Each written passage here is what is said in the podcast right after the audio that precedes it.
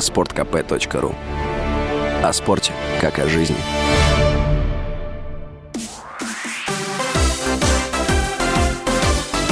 Новости спорта.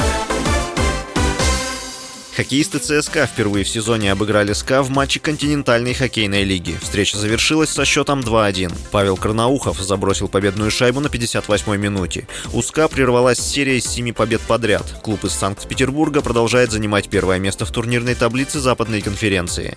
ЦСКА расположился на третьей строчке. В другом матче континентальной хоккейной лиги Амур одержал самую крупную в истории победу над Салаватом Юлаевым.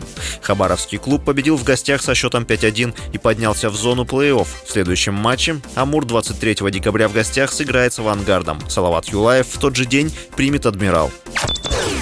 Сборной России будет нелегко в случае перехода в Азиатскую конфедерацию футбола. Такое мнение высказал главный тренер национальной команды Валерий Карпин.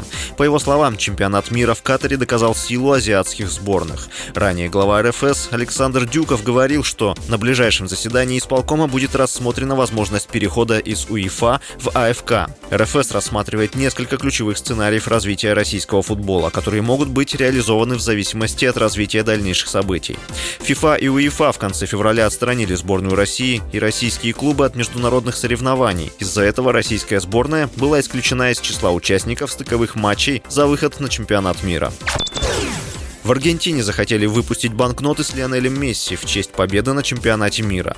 Предположительно, банкнота может получить номинал в 1000 песо. В финале чемпионата мира 2022 года в Катаре сборная Аргентины одержала победу над командой Франции в серии пенальти.